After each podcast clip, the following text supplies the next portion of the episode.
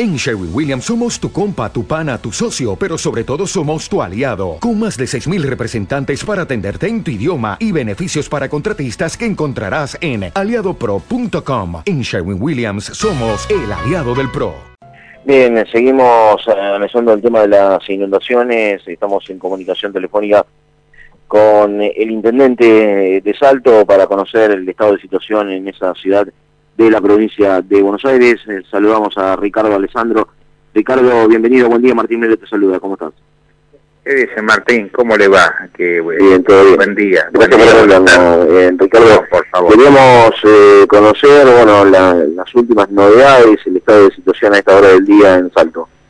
Bueno, ahora está en el río está en bajante, si bien no es la, la bajante que nosotros esperábamos, que la marca histórica fue 9 metros 58 en este momento, ha bajado un metro 65 más al río. Es decir, que hay alguna, eh, una, es un aliciente para muchos vecinos de Salto que van a poder trasladarse después de lo de la limpieza correspondiente y la desinfección correspondiente a sus casas, ¿no? Así que hasta ahora estamos en una situación, digamos, de, de estado muy crítico, pero el río viene bajante, necesita tres metros para encajonarse, ¿no? Claro. Pero... Eh, Ricardo, ¿cuántas personas eh, damnificadas por esta situación, cuántas hectáreas agropecuarias están comprometidas por las inundaciones?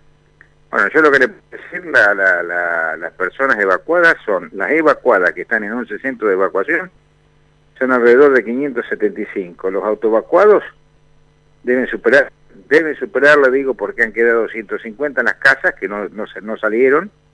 A pensar que nosotros dimos la alerta roja y evacuamos en seco, es decir, antes que venga el pico máximo, eh, evacuamos alrededor del 80%.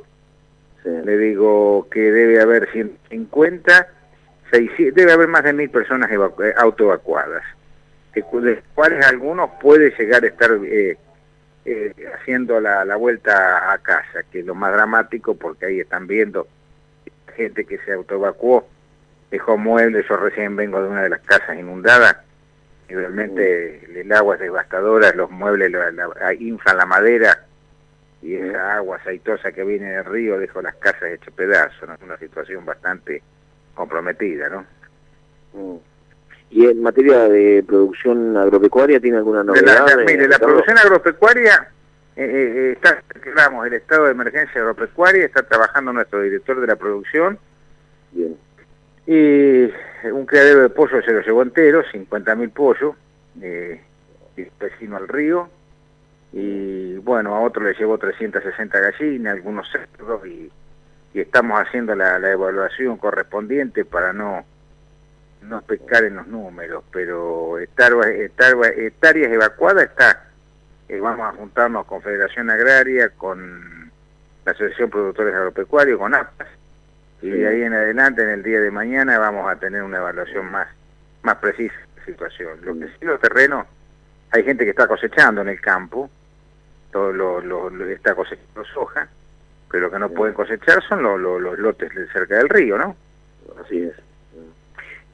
Ricardo, yo hoy hablaba al comienzo del programa, también lo analizábamos eh, con Jorgelina la, la semana pasada, estamos eh, a una semana de un temporal que afectó gran parte de la provincia de Buenos Aires, con eh, lluvias que superaron los 200 milímetros. ¿Cuánta agua cayó en, Salto y cuál es el promedio anual de, de, lluvias en esa zona de la provincia de Buenos Aires?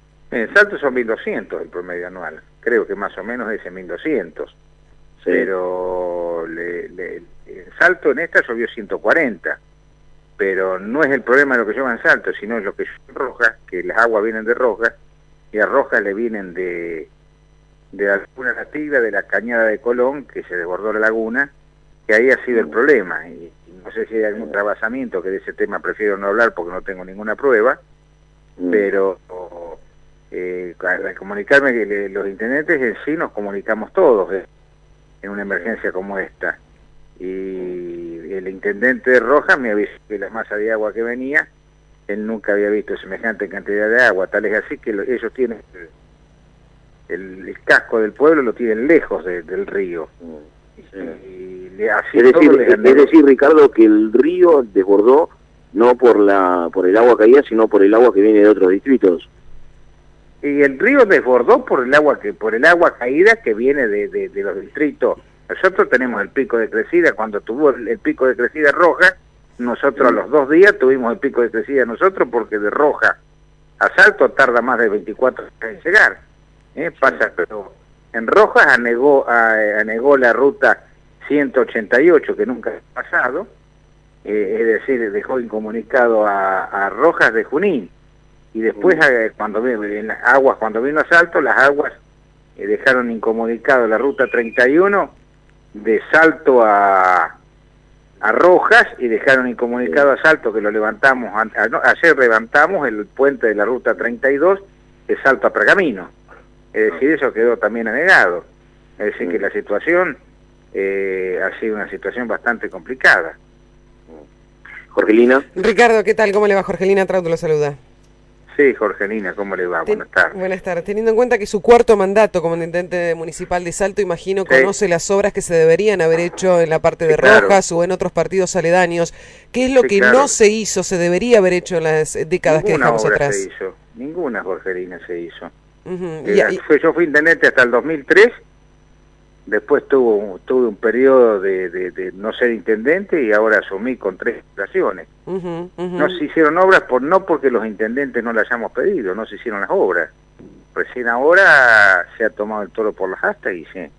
Cuando dice que se ha tomado el toro por las astas, ¿qué se está empezando a hacer o si ustedes están involucrados en este plan de, que ha anunciado de obras el gobierno? claro, sí, claro. En el, el, gobernador ha dado orden ya y, y ya en la primera licitación con tres empresas a licitar es la limpieza de la cuenca del río Arrecife, que involucra fundamentalmente a los pueblos, a los dos pueblos que más inundan, que son Salto y Arrecifes.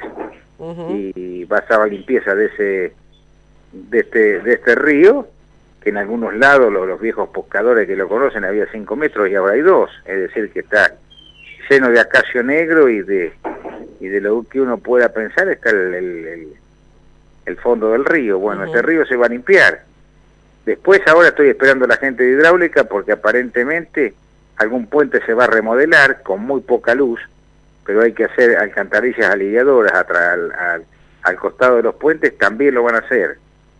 Y después algún puente que tendrán que, algún, y le digo, y después hay esclusas, es decir, esclusas eh, eh, eh son, eh, que han estado en la época antigua para retener el agua, está la de la estancia La Merced, eh, de la de la estancia San Martín, y un viejo molino de dinero que quedaron los restos, que es un poco patrimonio histórico de Salto, que están entorpeciendo el, el, normal eh, correr de agua del río. ¿Y tiene idea cuánto demandaría estas obras, cuánto demandan hacerlas? No, no sé, no sé, pero ellos empiezan dentro de 60 días después de la licitación con la primera obra de envergadura, la, la obra de, de la limpieza del río Salto, río Recifes. Bien, con lo cual las expectativas están puestas allí y que todas las circunstancias mejoren. ¿Cómo? Digo, las expectativas están puestas allí, que realmente esto se lleve a cabo y las circunstancias mejoren en materia de, de agua, por lo menos mermar, lo que siempre decimos, ¿no? Hay veces que no se puede, la, la, la, cuestión fenomenológica no se controla. De acuerdo. Totalmente de acuerdo con usted, que por lo menos lo minimicen, sí. Martín. Eh, Ricardo, usted, eh, a ver, Jorgelina recordaba este su cuarto mandato como intendente, pero usted es un hombre con, mucha experiencia en lo que es la política eh, de la provincia de Buenos Aires, en la política a nivel nacional. ¿Usted le cree a este gobierno cuando habla de, realizar un plan de obras histórico? ¿Usted cree que hay una decisión política de trabajar en ese sentido de decisión política que no la hubo en otros gobiernos? Eso da la sensación. Sí, yo le creo, yo no voy a echar a ninguno de los gobiernos que pasaron, pero yo le creo a este gobierno, porque estuvo la gobernadora acá, ya hay licitaciones de obras en marcha y le creo a este gobierno, sí, sí le creo, sí, a pesar de ser de signo político distinto, estuvo la gobernadora acá, puso la cara, anunció obras y dio otra cosa que es importante para que limpiemos la ribera del río, nos dio 100 casas más a las 34 que tenemos para tratar de que sea un espacio verde en la ribera del río y evacuemos las manzanas más comprometidas. Sí, sí, le creo, le creo a este gobierno.